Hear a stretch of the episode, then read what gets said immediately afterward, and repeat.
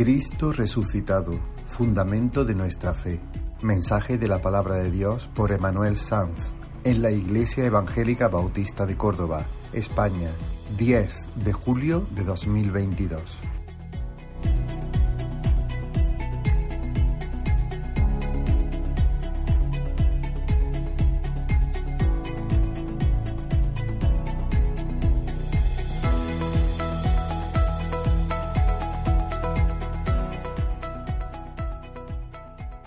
Tengo que decir que aunque estoy esta mañana aquí para compartir la palabra con vosotros, pensaba que tenía que compartir el domingo siguiente. O sea que cuando he llegado ahí y me he sentado, he dicho, oh. Y le he preguntado a mi hermano Israel y me ha dicho, era hoy. Así que os podéis imaginar un poco cómo estoy ahora mismo. Pero bueno, el Señor sabe, el Señor sabe. Así que lo que, lo que tengo son eh, unas notas que, que, pretendían ser más, bueno, están más organizadas como una especie de estudio y predicación, no es una predicación al uso. Ya lo he compartido antes en algún sitio, pero eh, no es el tipo de predicación al que estamos acostumbrados en la iglesia. Entonces os pido un poco de paciencia, ¿vale? Para que podáis ir conmigo a lo largo de, de todo lo que voy a compartir. Eh, y lo primero que quiero hacer es orar. Señor, nos ponemos delante de ti, Dios mío, sabiendo que tú controlas todas las cosas, Dios mío. Queremos, Señor, escuchar tu voz. Queremos conocerte más, queremos entenderte más y mejor, Dios mío, para gozarnos, Señor, de ti, Señor, Sabemos que si tú abres nuestros ojos, Señor, y entendemos algo de lo que tú has hecho, de quién tú eres, Señor, nuestros corazones se alegrarán y se gozarán en medio de cualquier circunstancia, Señor. Hazlo, Señor, por tu Espíritu. Abre nuestros ojos, Señor. Y ayúdame, Señor, a hablar, Señor, aquellas cosas que tú tienes, Señor, para, para la iglesia en esta mañana. En el nombre de Jesús. Amén. Bueno, eh, lo que quiero que, veamos hoy y, lo que quería compartir y que, meditemos es acerca de uno de los temas centrales del Evangelio, uno de los pilares fundamentales de nuestra fe, que es la doctrina de la resurrección del Señor. Según el teólogo William Hendrickson, él dijo que la resurrección es la médula ósea de, del Evangelio y lo que quiero que hagamos en esta mañana es que nos paremos a pensar algunos de los puntos que el apóstol Pablo trata con la iglesia en Corinto, en el capítulo 15 de su primera carta a la iglesia en ese lugar, el cual es el mayor tratado de la resurrección que encontramos en la Biblia. Y lo que quiero es que a medida que meditemos en esto, nuestras almas puedan elevarse y que su palabra pueda traer, como he dicho en la oración, alegría a nuestros corazones. Y de una manera especial, porque, como diré ahora después, e-, este, esta predicación estudio está dividida en dos partes, quiero apelar mucho a la razón y, y sobre todo a todo el mundo, pero, pero, de una manera especial a los jóvenes, ¿no? Porque quiero que veamos algunas de las cosas eh, que hacen que nuestra fe sea diferente a cualquier otra fe, a cualquier otra religión, a cualquier otra ideología, a cualquier otra filosofía que el mundo pueda ofrecer. Eh, pero antes de, leer el pasaje que, vamos a leer, quería que, ponernos un poquito en contexto, ¿no?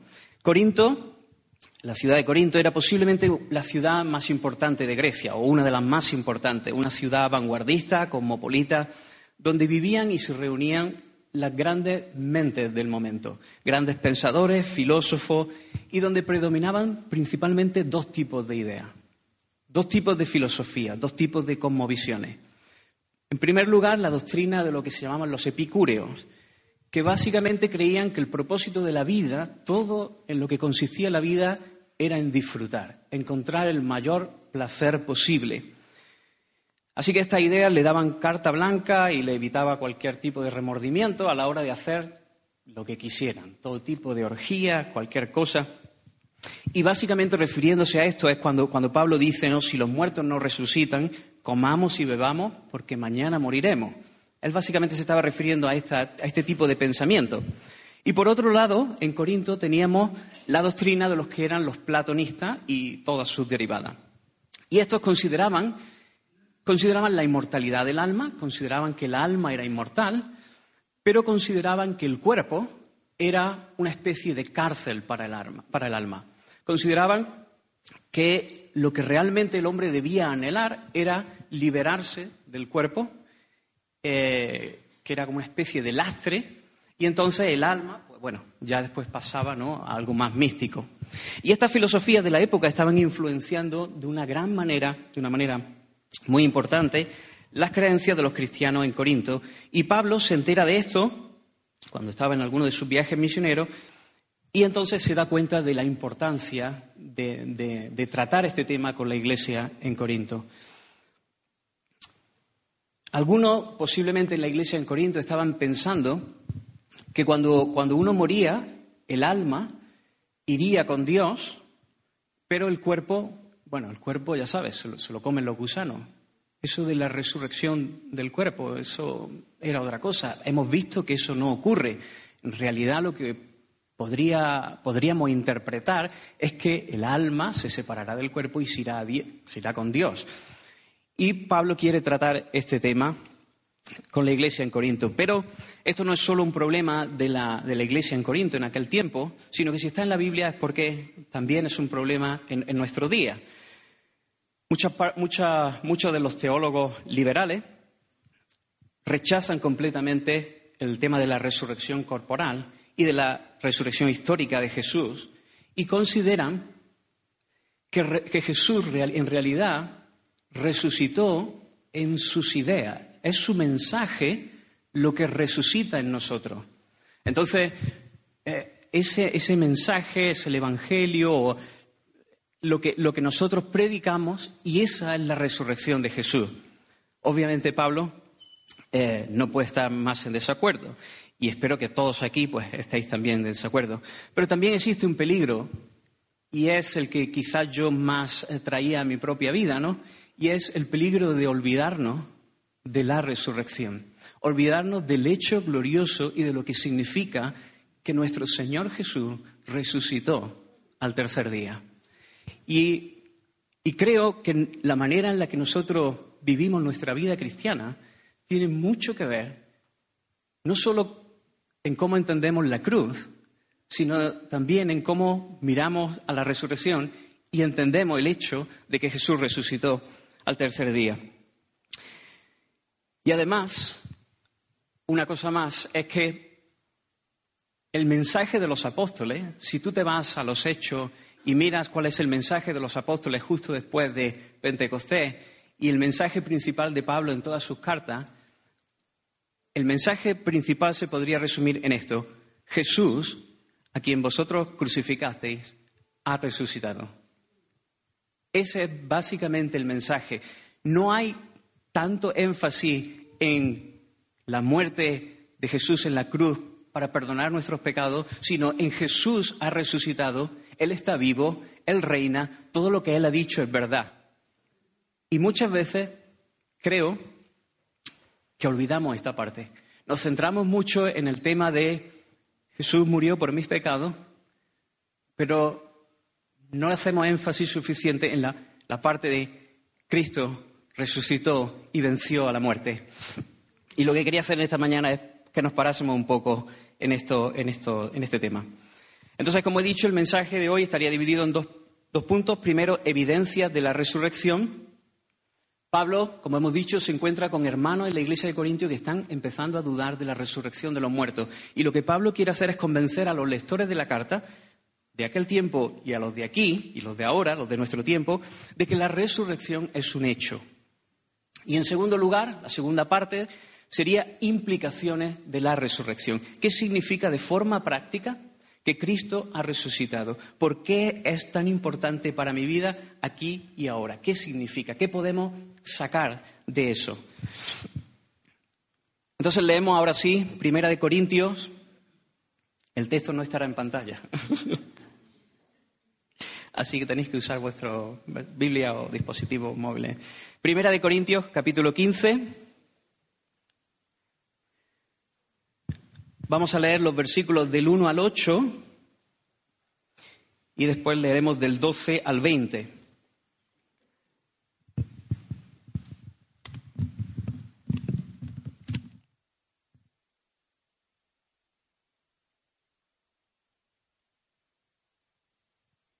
Sí está en pantalla. Gracias. Además os declaro, hermanos, el Evangelio que os he predicado, el cual también recibisteis, en el cual también perseveráis. Por el cual asimismo, si retenéis la palabra que os he predicado, sois salvo, si no creísteis en vano. Porque primeramente os he enseñado lo que asimismo recibí, que Cristo murió por nuestros pecados conforme a las Escrituras, y que fue sepultado y que resucitó al tercer día conforme a las Escrituras y que apareció a Cefas y después a los doce. Después apareció a más de 500 hermanos a la vez, de los cuales muchos viven aún y otros ya duermen. Después apareció a Jacobo, después a todos los apóstoles y al último de todos, como a un abortivo, me apareció a mí. Versículo 12. Pero si se predica de Cristo que resucitó de los muertos, ¿cómo dicen algunos entre vosotros que no hay resurrección de muertos? Porque si no hay resurrección de muertos, tampoco Cristo resucitó. Y si Cristo no resucitó, Vana es entonces nuestra predicación, vana es también vuestra fe. Y somos hallados falsos testigos de Dios, porque hemos testificado de Dios que Él resucitó a Cristo, al cual no resucitó, si en verdad los muertos no resucitan. Porque si los muertos no resucitan, tampoco Cristo resucitó. Y si Cristo no resucitó, vuestra fe es vana, aún estáis en vuestros pecados. Entonces también los que durmieron en Cristo perecieron. Si en esta vida solamente esperamos en Cristo, somos los más dignos de conmiseración de todos los hombres. Mas ahora Cristo ha resucitado de los muertos, primicia de los que durmieron es hecho. Gloria al Señor por su palabra. Como hemos dicho, la resurrección es, es un pilar indispensable de nuestra fe. Es el hecho histórico sobre el que descansa toda nuestra esperanza, toda nuestra esperanza. Y esto, hermanos, para alguien con mi formación, muchos sabéis, yo, soy científico, para mí los hechos son muy importantes. Y para mí esto es algo que marca una diferencia abismal con cualquier otro tipo de religión, con cualquier otro tipo de idea. Porque mi esperanza está puesta en un hecho histórico que ocurrió en un momento concreto de la historia. Antes de la resurrección, los profetas, los que vivieron en el Antiguo Testamento, en el Antiguo Testamento miraban a la resurrección como un hecho que ocurriría. Nosotros tenemos cierta ventaja porque ahora miramos a la resurrección como algo que pasó. Pero nuestra fe, nuestra fe, jóvenes, vuestra fe está sustentada en un hecho histórico que ocurrió, que ocurrió de verdad y que uno puede defender desde un punto de vista académico también. Así que no creemos en ideas o proposiciones filosóficas, no solamente creemos en algo que tiene que ver con un rito religioso, no creemos en, en visiones sofisticadas que no tienen nada que ver con el mundo real, creemos en algo que está sustentado por un hecho histórico que ocurrió. Y Dios sabía que la doctrina de la resurrección sería una de las principales dianas a atacar por parte de muchos enemigos de la fe. Y por eso Dios, que es grande en bondad, mostrando su cuidado hacia nosotros, dejó multitud, multitud de evidencia para que no hubiese una duda razonable acerca de la resurrección del Señor. Hay muchos que quieren negar la resurrección del Señor, pero cualquier persona con un criterio decente, digamos, tiene que llegar a la conclusión de que es difícil rechazar el hecho histórico de que Cristo resucitó de los muertos. Y lo primero que quiero hablar es que la resurrección fue profetizada con mucha antelación en el Antiguo Testamento.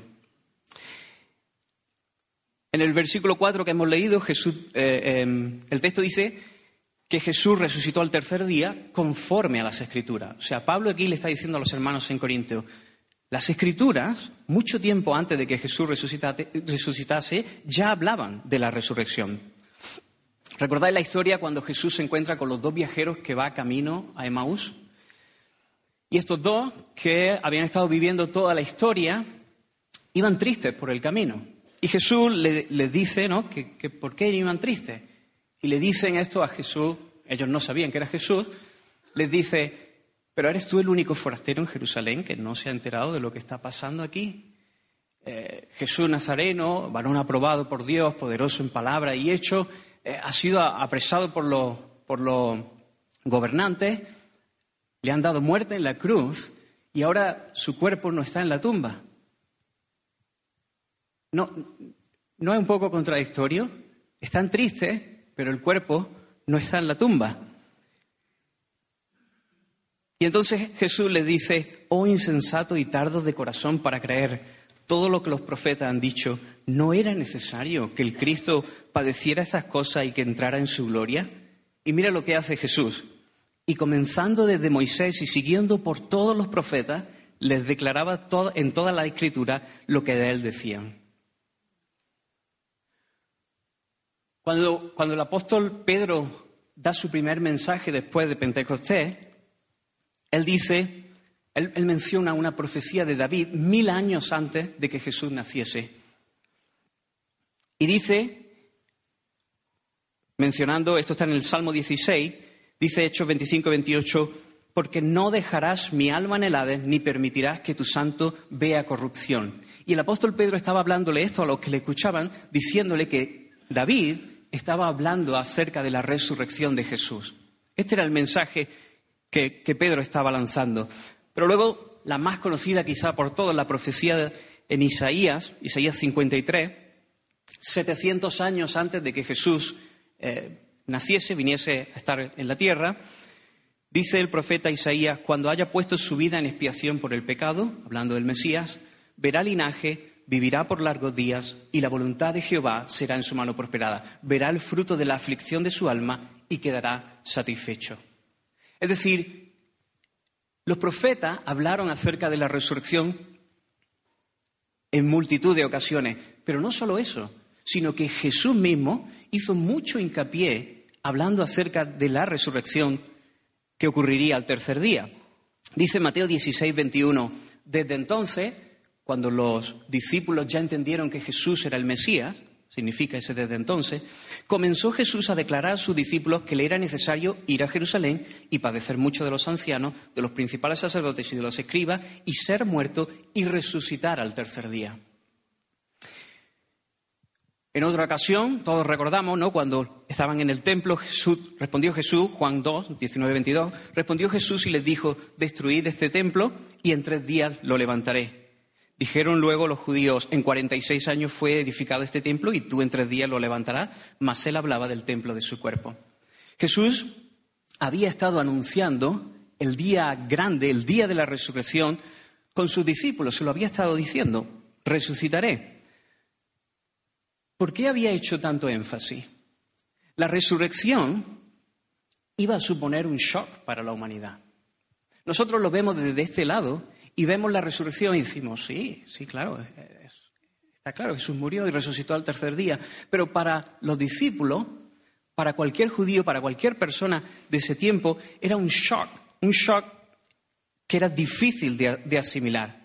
Era difícil asimilar la resurrección del cuerpo para una humanidad que nunca había conocido nada sino la muerte tras la muerte tras la muerte desde Adán.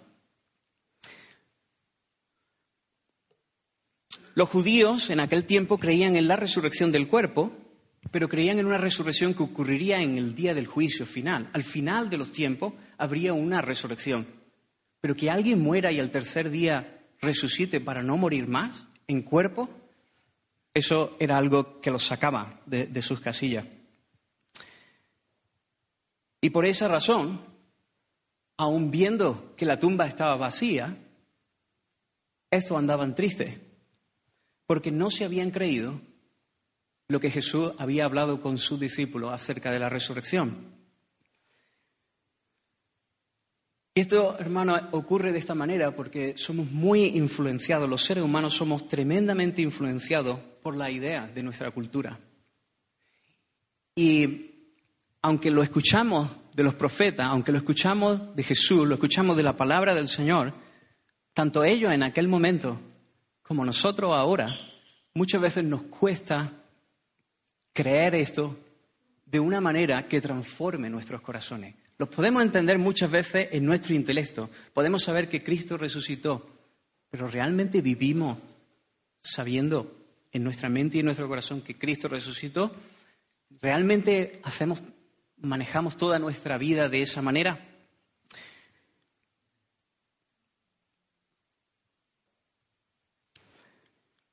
¿Qué significa creer de corazón?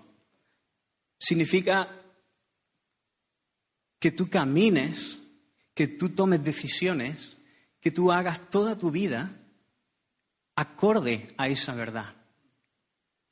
Y muchas veces, muchas veces creo que no es así. Muchas veces nuestro, nuestro entendimiento se nubla y no vivimos de esa manera. Muchas veces vivimos como si nuestra vida aquí en la tierra fuese todo. Como si todo lo que nosotros tenemos, lo que podemos disfrutar, lo que podemos alcanzar, tuviese que ver con nuestra vida aquí y ahora. Pero Cristo resucitó.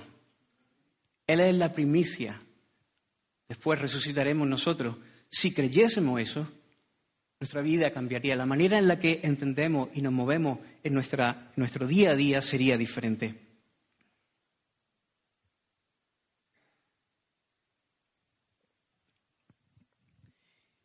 Creer en la resurrección es lo que determina si somos salvos. Voy a decir algo que puede sonar un poco a herejía, pero creo que no lo es.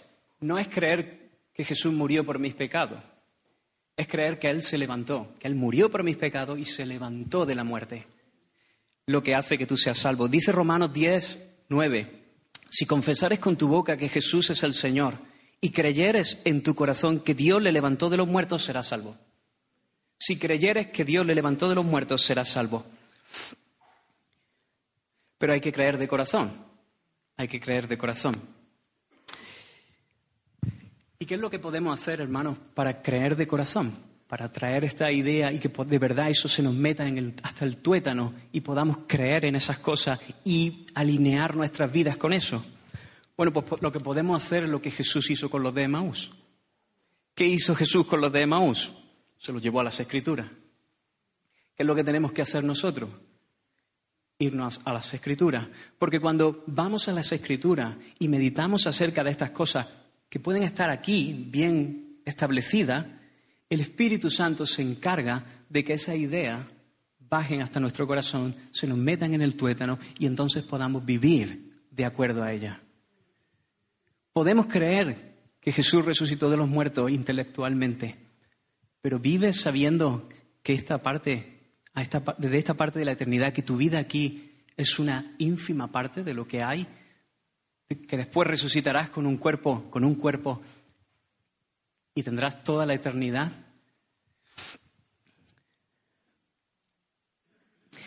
Y fíjate lo que dijeron los de Emaús, cuando Jesús se paró con ellos y les compartió y le, abrió las escrituras y fue por todos los profetas, decía, decían los de Emaús, ¿no ardía nuestro corazón en nosotros mientras nos hablaba en el camino y cuando nos abría las escrituras? Eso es lo que ocurre cuando uno se expone y deja que el Espíritu le hable acerca de estas cosas, que tu corazón empieza a arder.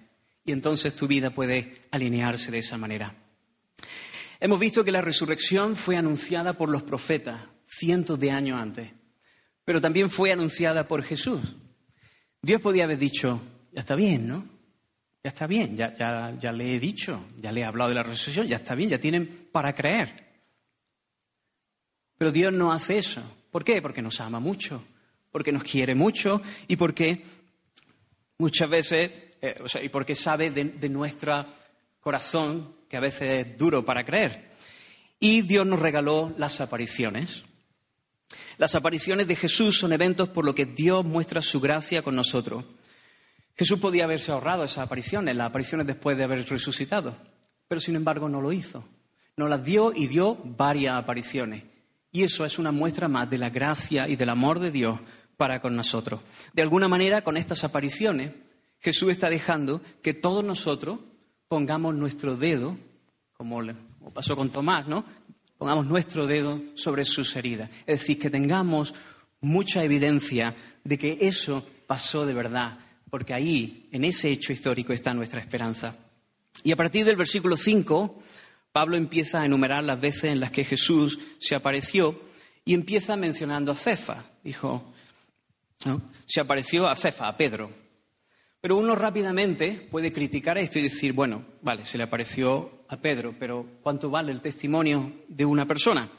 ¿Y si se lo está inventando? ¿Y si como los principales críticos de la resurrección dicen, ¿no? ¿Y si tuvo alucinaciones? Sabemos que es Pedro. Él negó al Señor, seguro que estaba deseando verle y puede ser que lo viese porque estuviese alucinando. Entonces Pablo continúa y dice, y después se le apareció a los doce. Y sabemos que a los apóstoles se le apareció varias veces. En la primera, en la pesca milagrosa, no estaba Tomás. Y cuando se lo contaron a Tomás, fíjate porque esto es un detalle que, nos habla de, de, cómo los discípulos recibieron esto de la resurrección después de que Jesús le hubiese hablado y de que tuviesen a los profetas. Cuando se lo dicen a Tomás, Tomás dice que no se lo puede creer. Pero es más, dice, como no lo vea con mis propios ojos y meta mi mano en su costado, no me lo creo. Y, cuando uno lo lee esto, dice, pero será, será mamiluco, será cabezón, será ciego. ¿No crees que muchas veces nos pasa a nosotros lo mismo?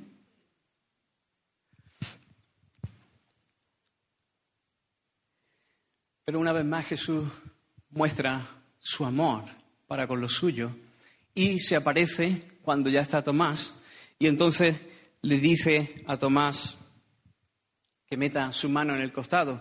Y aunque en los cuadros, en el arte, se nos muestra a Tomás metiendo la mano en el costado, yo creo que no hizo falta que Tomás tocase nada.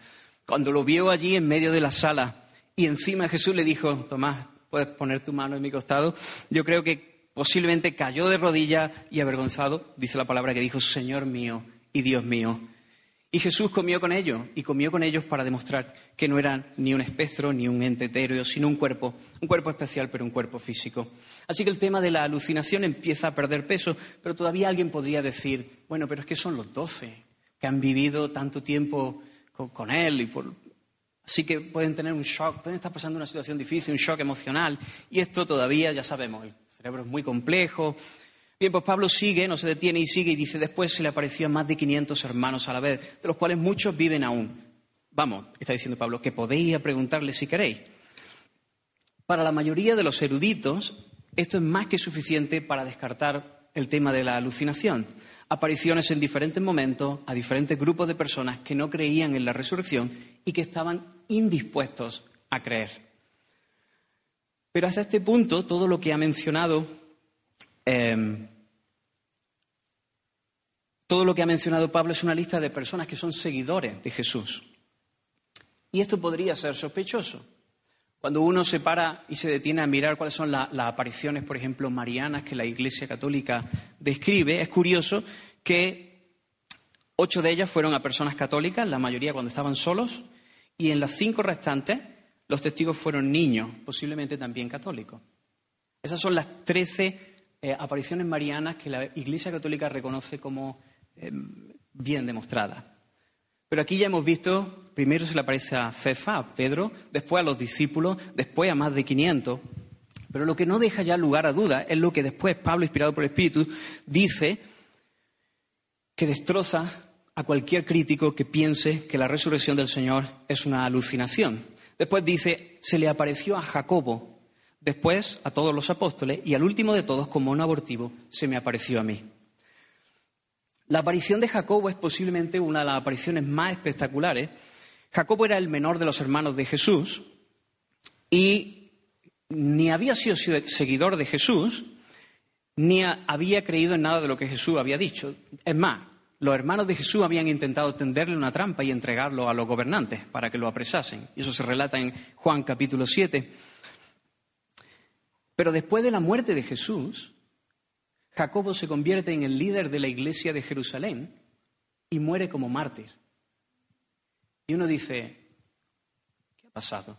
durante la vida de Jesús no creía en su hermano. Intentó tenderle trampa. Y una vez que está muerto, se convierte en el líder de la iglesia de Jerusalén y muere como un mártir, apedreado.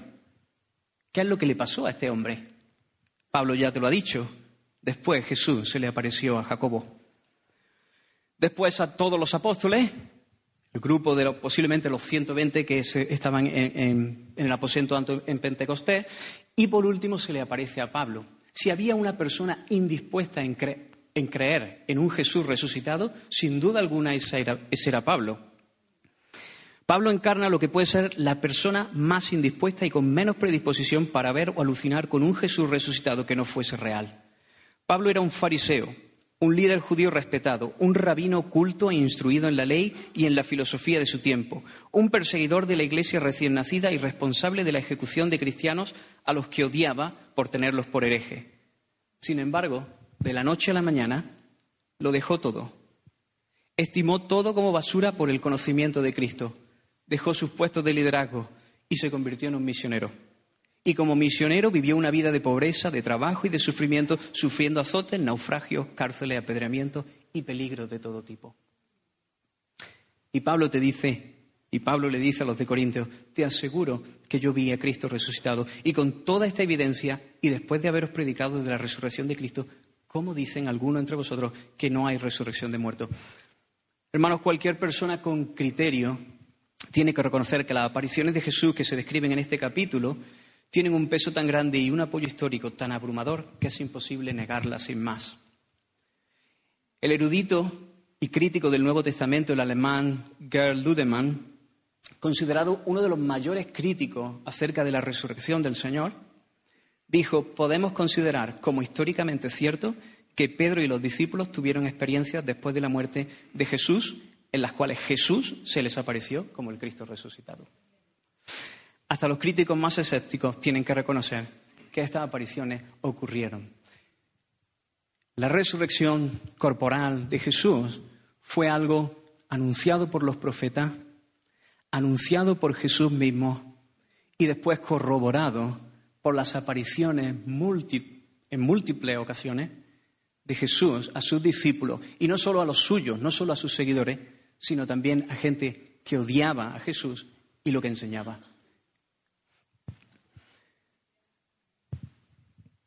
Así que cuando pienses en tu fe, piensa que toda tu esperanza está sostenida en un hecho histórico que ni los más agresivos académicos pueden llegar a rechazar. Cualquiera de vosotros, o animo a cualquiera de vosotros, sobre todo a los jóvenes, porque sé que luchan más con el tema de la cultura, si se acerca a intentar ver la evidencia de la resurrección de Jesús, se va a sorprender en que no hay nada, absolutamente nada, que pueda ser usado en contra de este hecho histórico. Así que nuestra fe es una fe sólida, basada en un hecho histórico sólido. Y en segundo lugar, las implicaciones. ¿Qué implica la resurrección? ¿Qué implica para mí hoy? ¿Qué podemos aprender de este hecho? Pablo habla de varias consideraciones. Una vez que ha mostrado las evidencias acerca de la resurrección, empieza a hablar de las consideraciones de si Cristo no hubiese resucitado. Y la primera que quiero que veamos está en el versículo 17.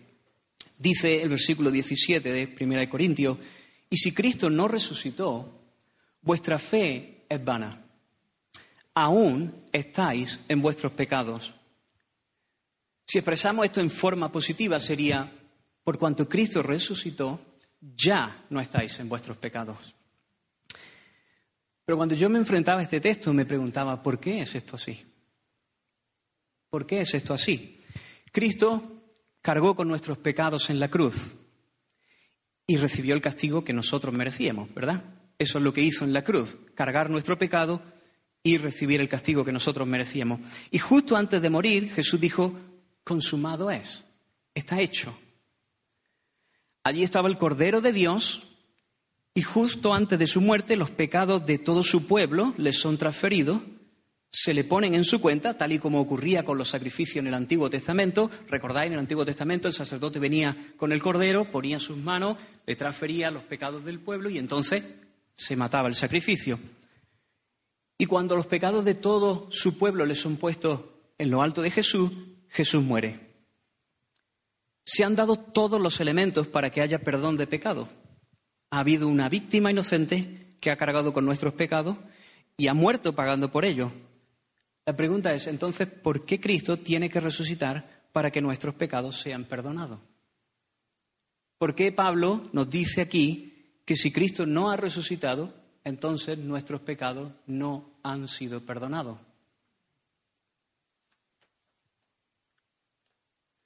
¿Por qué Pablo dice en Romanos que para ser salvos debemos creer en nuestro corazón que Dios le levantó de los muertos? No basta solo con su, muerte? ¿No basta solo con su sacrificio? ¿No cargó él mis pecados allí en la cruz y recibió el golpe del Padre? Pues parece que solo eso, si solo hubiese ocurrido eso, no sería suficiente. ¿Y por qué? Pues básicamente por dos motivos. Lo primero, porque la resurrección da testimonio de que Jesús es el Hijo de Dios. Él es Dios, tal y como Él había proclamado ser. La resurrección confirma que sus afirmaciones acerca de su persona eran ciertas. Si Cristo no se hubiese levantado de los muertos, eso habría dado la razón a los, a los fariseos cuando racaban sus vestiduras y decían blasfemo cuando Él se proclamaba ser Hijo de Dios. Dice Romanos 1.4 que Jesús fue declarado Hijo de Dios con poder, fue declarado Hijo de Dios, según el Espíritu de Santidad, por la resurrección de entre los muertos. Hermanos, si Cristo no hubiese resucitado, si Cristo no se hubiese levantado corporalmente de la muerte, eso habría dejado claro que Jesús era solo un hombre más. Un hombre más. Y un hombre más no podía hacer nada por nosotros. Ni siquiera un hombre sin pecado. Ni siquiera un hombre sin pecado podía hacer nada por nosotros. Si Dios hubiese creado un nuevo Adán, una nueva creación, y este nuevo Adán hubiese vivido una vida perfecta, aún así, él no podría haber sido una ofrenda por nuestros pecados. ¿Por qué? Por lo mismo que los sacrificios, por lo mismo que el corderito, no tenía ningún poder para limpiarte a ti de los pecados. Es muy importante que entendamos que pecar, que desobedecer a Dios, es darle la espalda al Dios sublime, al Dios santísimo, delante de quien los serafines se tienen que cubrir porque no aguantan la santidad de Dios. Así que cuando tú cometes cualquier tipo de iniquidad, cuando tú mm, sencillamente pasas de Dios, lo que estás haciendo es de una gravedad tremenda.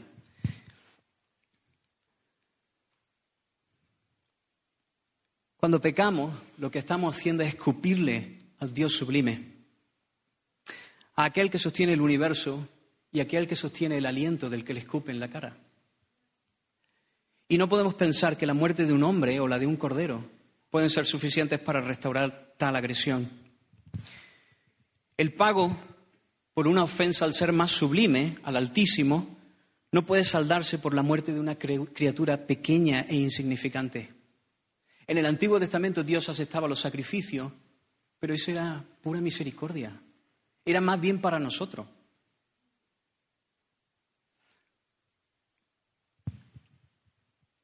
Pero además, si nosotros pensamos, por ejemplo, en ese una nueva criatura sin pecado, aún así el perdón de Dios no sería completo, no sería de la excelencia necesaria, porque primero sería una pequeña criatura, como hemos dicho, pero en segundo lugar, Dios estaría perdonando a una criatura, castigando a otra. Luego, la única manera en la que Dios podía salvar era entregándose a Él mismo. Y por eso, hermano, Solo un Dios que es trino puede salvar. Solo un Dios que es tres personas puede salvar. Muchas veces nos hacemos un nudo con la Trinidad. La Trinidad es difícil de entender, diría imposible de entender, pero la Trinidad es una de las doctrinas más razonables y más lógicas que existen. Porque si nosotros queremos un Dios que salve, solamente puede ser un Dios que sea trino, un Dios que pueda ejercer justicia y al mismo tiempo perdonar, ponerse en nuestro lugar y morir por nosotros. Así que cuando Jesús resucitó de los muertos, lo que hizo fue demostrar que Él era Dios. Y al demostrar que Él era Dios, entonces lo que teníamos allí en la cruz era Dios mismo. Dios mismo muriendo por tu pecado y por mi pecado. Eso sí que era un sacrificio excelente.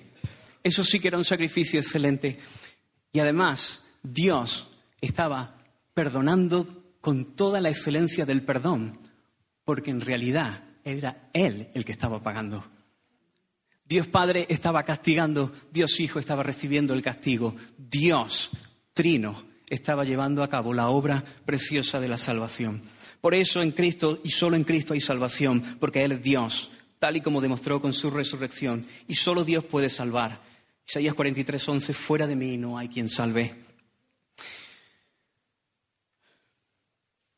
Pero la segunda razón por la que la resurrección de Cristo es tan importante para que podamos ser perdonados de nuestros pecados es porque es la prueba irrefutable de que Jesús venció al pecado, cumpliendo toda la ley y siendo obediente hasta la muerte. Su resurrección, repito, es la prueba irrefutable de que Jesús venció al pecado, cumpliendo toda la ley y siendo obediente hasta la muerte.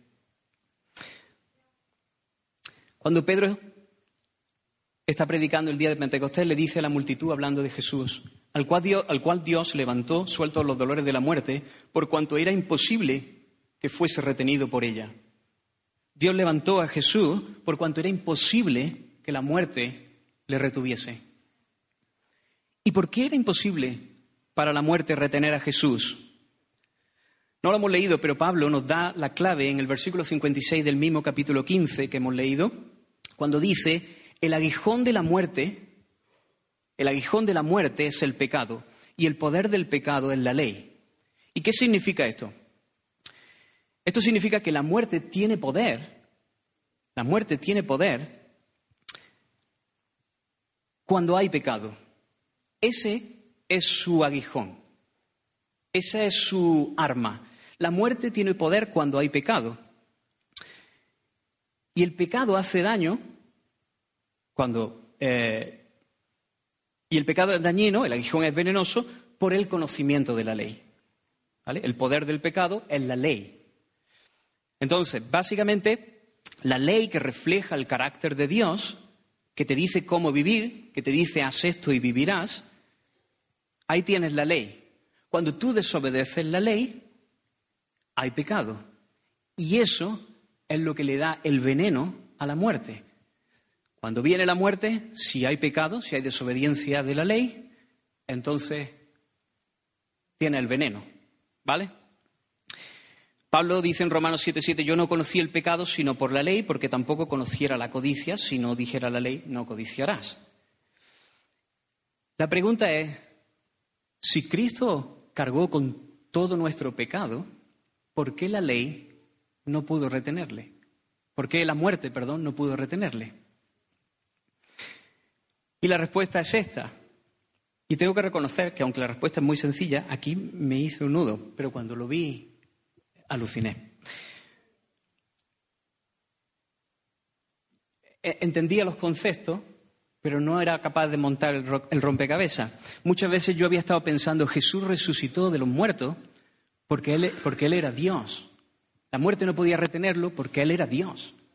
Él era el, pago que él hizo era tan grande, era como si, como si tú debes un euro y viene alguien y pone un cheque en blanco cuando tiene en su cuenta 100.000 millones de euros y te dice, toma. Entonces, el pago era tan excelente que por eso la muerte no podía retenerla. Pero no, no es por eso. La respuesta es esta.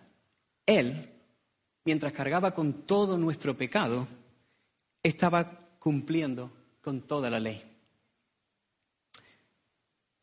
Jesús dijo, yo he venido a cumplir la ley, no a abolirla. Y el mismo hecho de cargar todo nuestro pecado fue el ejemplo más glorioso y más precioso de lo que es cumplir con toda la ley, con toda la ley. En una ocasión Jesús le dijo a los fariseos, toda la ley y los profetas dependen o se resumen en estos dos mandamientos. Toda la ley, toda la ley se resume en estos dos mandamientos. Amarás al Señor tu Dios con todo tu corazón y con toda tu alma y con toda tu mente y amarás a tu prójimo como a ti mismo. Lo que Jesús estaba diciendo es, ¿quieres cumplir toda la ley? Haz estas dos cosas. Ama al Señor con todo tu corazón y a tu prójimo como a ti mismo. Te aseguro que no fallas en ningún aspecto de la ley. Bien, pues cuando Jesús cargó con nuestros pecados, Él se convirtió en el ejemplo más excelente, más hermoso de lo que es cumplir estos dos mandamientos. En la cruz Jesús amó al Padre con un amor perfecto y una obediencia perfecta. Dice Filipenses 2, 11 que no estimó el ser igual a Dios como cosa que aferrarse, sino que se despojó a sí mismo, tomando forma de siervo, hecho semejante a los hombres, y estando en la condición de hombre se humilló a sí mismo, haciéndose obediente hasta la muerte y muerte de cruz. En la cruz Jesús se hizo pecado por nosotros, pero nunca, jamás se convirtió en una ofensa para el Padre. Nunca, jamás se convirtió en una ofensa para el Padre sino que lo honró en todo, incluido en el hecho de cargar con nuestros pecados. Jesús nunca dejó de estar, obviamente, en el centro de la voluntad del Padre. Al cargar con nuestros pecados, el Padre tuvo que abandonarlo porque no podía tener comunión con el pecado. Pero al mismo tiempo que le daba la espalda, yo imagino el corazón del, del Padre lleno de amor por el Hijo y deseando deseando volver a restaurarlo, porque estaba presenciando el mayor acto de obediencia y amor que se ha dado nunca jamás. Estaba siendo testigo del Hijo despojándose de todo por amor y obediencia al Padre. El Hijo sabía que el Padre tenía que desampararlo, y eso era lo más doloroso. A Jesús no le preocupaba los, clavos, a Jesús le preocupaba tener que separarse del Padre, tener que aguantar que el padre le diese la espalda, aunque fuese por una milésima de segundo. Por eso Jesús dijo, Padre mío, si es posible, pasa de mí esta copa. Cuando Jesús dice, Padre, si es posible que pase de mí esta copa, no, no, es, que, no es que no quiera pasar por, por los latigazos y la cruz. Ahí Jesús lo que está es, si hay otra forma que no implique que me den la espalda, que sea de esa manera, pero termina diciendo, pero no sea como yo quiero, sino como tú. Pero Jesús no solo amó al Padre de una manera espectacular en la cruz, sino que también estaba amando al prójimo de una manera alucinante. Nos estaba amando a nosotros, estaba amando a la humanidad y proveyendo un camino para volver a Dios. De tal manera nos amó Cristo que se dio a sí mismo por nosotros. Y como dice Juan 15, 13, nadie tiene mayor amor que este, que uno ponga su vida por sus amigos. Así que allí tienes a Jesús colgado en el madero, suspendido entre el cielo y la tierra,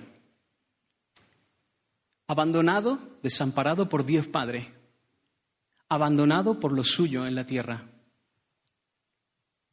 Pero Él, amando de una manera gloriosa a su Padre, obedeciéndolo hasta la muerte y entregándose por amor a nosotros. No hay un ejemplo más sublime de lo que es cumplir la ley. Así que tan pronto como Jesús expiró, tan pronto como su vida fue puesta en expiación por nuestros pecados, tan pronto como la muerte del Hijo amado trajo la remisión de los pecados, porque era necesario que hubiese derramamiento de sangre para que eso ocurriese, Cristo fue al Padre. Cristo resucitó y por eso pudo decirle al ladrón, hoy mismo estarás conmigo en el paraíso. Tan pronto como su sangre fue derramada, se acabó, los pecados han sido perdonados. Y Cristo, que había cumplido con la ley de la manera más perfecta, subió al Padre. Por esa razón la muerte no pudo retenerlo, porque aunque cargó con nuestros pecados, lo hizo cumpliendo la ley y por lo tanto la muerte no tenía ningún poder sobre él.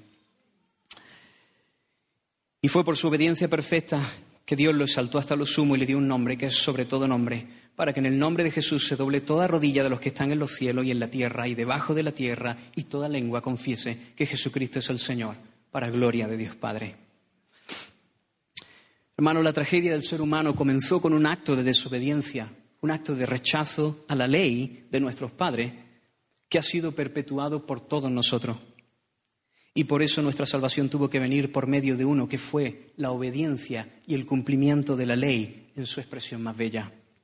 Romanos 5, 19 dice, porque así como por la desobediencia de un hombre los muchos fueron constituidos pecadores, así también por la obediencia de uno los muchos serán constituidos justos. La resurrección del Señor es la prueba de que Jesús era Dios y la prueba de que en la cruz le pisó la cabeza a la serpiente, venciendo al pecado y a la muerte de una vez para siempre, venciendo al pecado y a la muerte de una vez para siempre. Por cuanto Cristo resucitó, y esto es un hecho corroborado, esto es un hecho evidenciado, hoy podemos decir con toda convicción y con toda seguridad, si es que estamos en Cristo, si es que nuestra fe está en Jesús, ya no estamos en nuestros pecados. La segunda implicación la encontramos en los versículos 14 y 15. Dice, y si, y si, Cristo, y si Cristo no resucitó, vana es entonces nuestra predicación, vana es también vuestra fe. Y somos hallados falsos testigos de Dios porque hemos testificado de Dios que Él resucitó a Cristo, al cual no resucitó, si en verdad los muertos no resucitan. Dicho en forma positiva, si Cristo ha resucitado, que ha resucitado, nuestra predicación tiene sentido, nuestra fe tiene un fundamento verdadero y somos testigos fieles de Dios. Hermano, nosotros hemos sido enviados a predicar el Evangelio, las buenas noticias de salvación a todos los que Dios nos pone cerca, familiares, amigos, compañeros de trabajo, tenemos esa buena noticia para transmitir a la gente que Dios nos pone cerca. Pero sabemos que debemos hacerlo en medio de una cultura que se opone al mensaje del Evangelio, que se burla de este mensaje y que tiene mil teorías para negarlo.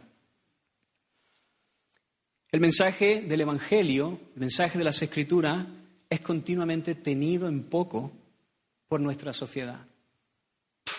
te van a decir mucho. ¿Todavía te crees eso?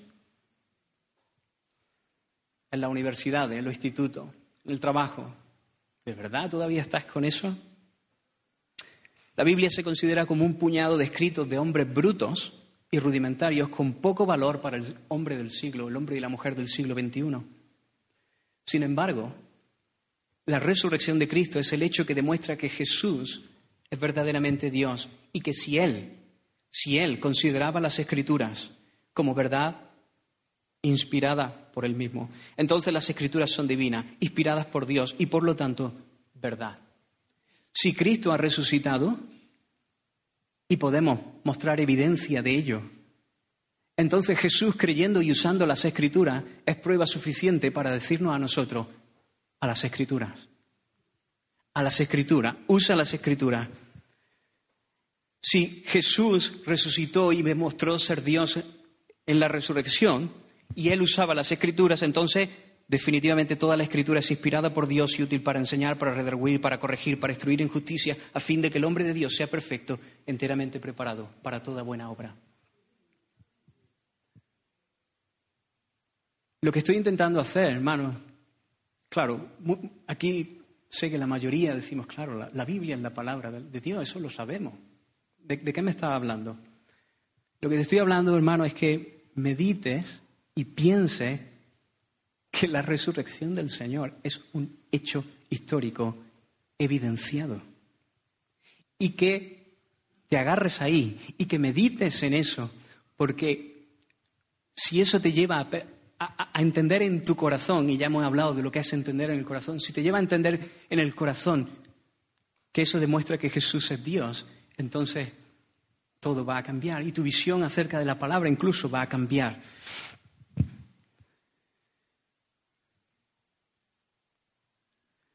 Hermanos, cuando tengas dudas acerca de, de la idoneidad de algunos aspectos de las escrituras para guiarte en tu caminar, como dicen algunos teólogos, ¿no? Ah, hay, que adaptar estos mensajes a nuestra cultura, a, nuestro, a nuestros tiempos. Cuando algunos hombres en nombre de la ciencia te digan que la Biblia está desfasada, acuérdate del día glorioso en el que Jesús demostró ser Dios. Y acepta el testimonio de aquel que se levantó de los muertos por encima de los testimonios de hombres pequeños que mueren y se quedan en sus tumbas. El mensaje del Evangelio, nuestra predicación, es completa, llena de significado y sentido y válida para todos los hombres de todos los tiempos. Y si, hermanos, predicamos al Cristo resucitado, ¿qué es lo que este mundo necesita escuchar? Lo mismo que predicaban los cristianos de los primeros tiempos, si predicamos al Cristo resucitado, estaremos siendo fieles testigos de Dios. Y eso es lo que queremos ser, fieles testigos de Dios. Hermanos, yo me he dado cuenta que muchas veces cuando comparto el Evangelio, si uno comparte acerca de Jesús muriendo por mis pecados y perdonando mis pecados y se queda ahí, bueno, el mensaje puede ser recibido mejor o peor, pero cuando uno habla de la resurrección de los muertos, la cosa cambia, la atmósfera cambia. Hermano, nosotros somos llamados a hablar de la resurrección de Jesús, de la muerte y resurrección de Jesús. No nos quedemos solo con la mitad del, del mensaje cuando compartimos el Evangelio con aquellos que Dios nos ha puesto cerca sino que demos el mensaje completo.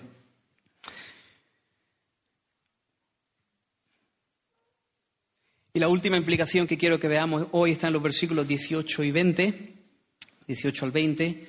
Si Cristo nos resucitó, entonces también los que durmieron en Cristo perecieron. Si en esta vida solamente esperamos en Cristo, somos los más dignos de conmiseración de todos los hombres. Somos los más dignos de pena, de lástima de todos los hombres. Mas ahora Cristo ha resucitado de los muertos, primicia de los que durmieron, es hecho. En forma positiva, por cuanto Cristo resucitó, los que han muerto no han muerto para siempre, sino que volverán a la vida. Por su resurrección sabemos que hemos sido lavados de nuestros pecados, que nuestros pecados han sido perdonados y que hemos sido justificados con su justicia.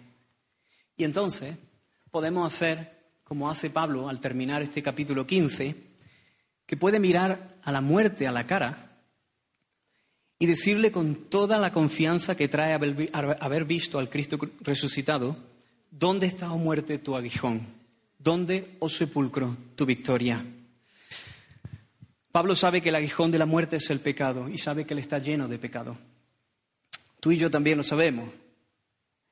Somos pecadores, pero el poder y, y el poder el poder del pecado es la ley, es decir, hemos fallado, hemos fallado, hemos desobedecido a Dios, vivimos, hemos vivido eh, de, de espaldas a Él, pero ahora, si hemos creído en la muerte y resurrección del Señor, sabemos que nuestros pecados han sido perdonados porque han sido puestos sobre Él. Y entonces podemos mirar a la muerte a la cara. Podemos mirar a la muerte a los ojos y saber que no tiene ningún poder sobre nosotros. Si la muerte no pudo retenerlo a Él, tampoco podrá retenernos a nosotros. A este mundo no le gusta hablar de la muerte. La gente huye de hablar de estos temas y ni siquiera quieren pensar en ello. Pero nosotros podemos decir, si entendemos estas cosas, para mí el vivir es Cristo y el morir es ganancia. La muerte no tiene poder sobre nosotros porque ha sido desarmada. Soy hijón ya no hace nada porque en Cristo hemos sido perdonados de nuestros pecados y ahora Dios nos ve en Cristo como cumplidores perfectos de la ley. Así que para nosotros la muerte es tan solo la llegada a casa. Es la vuelta a la presencia de Dios de la que nunca debimos haber salido. Así que si Cristo no ha resucitado, somos todos los que estamos aquí, somos dignos de pena. Damos lástima pero si Cristo ha resucitado y hemos visto que hay evidencia de que Cristo ha resucitado, lo sabemos no solo porque lo sentimos en el pecho, sino porque Dios dejó las evidencias, entonces somos los más bienaventurados, los más dichosos, los más llenos de esperanza. No importa lo que la vida nos depare, No importa por lo que estamos pasando, no importa si tienes una vida agradable o con salud, o si la enfermedad trunca tu vida de repente. Si estás en Cristo, lo tienes todo. No se te puede dar más. Tienes la certeza de que mañana resucitarás con un cuerpo físico para vivir eternamente en la presencia del Señor, disfrutando de Él y glorificando su nombre por los siglos de los siglos.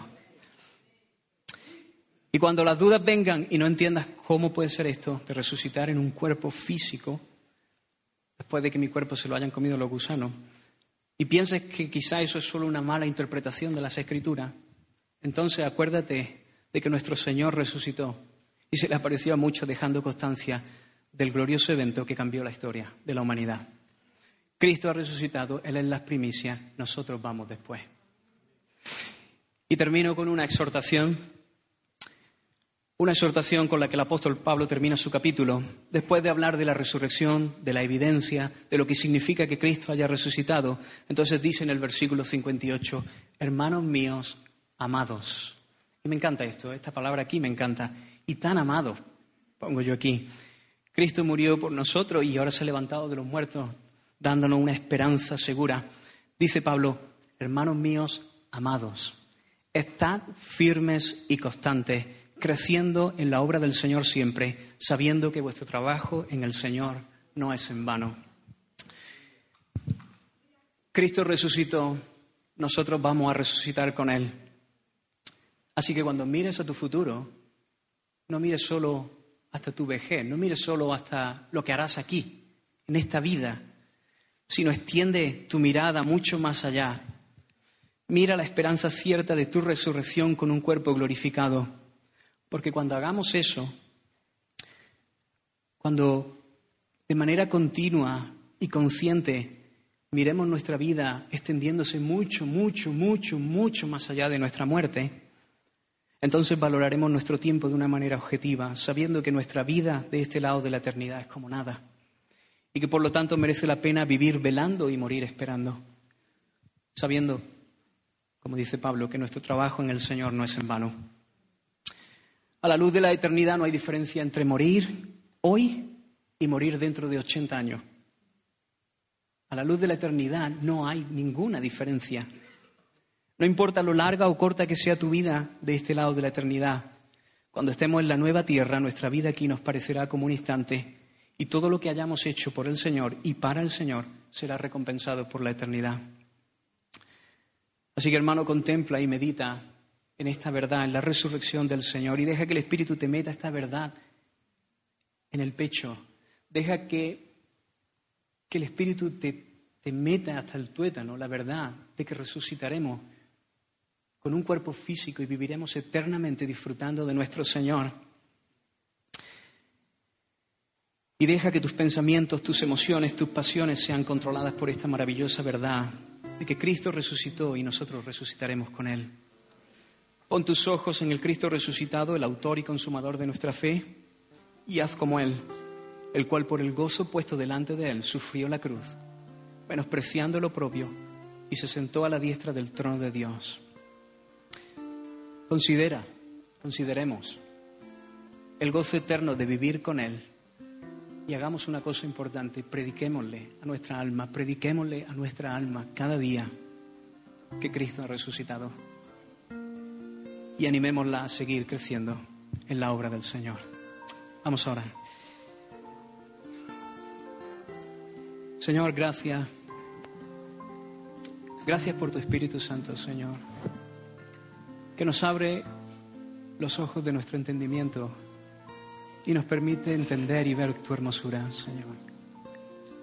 Gracias por la obra preciosa, Señor, que hiciste en la cruz en favor nuestra.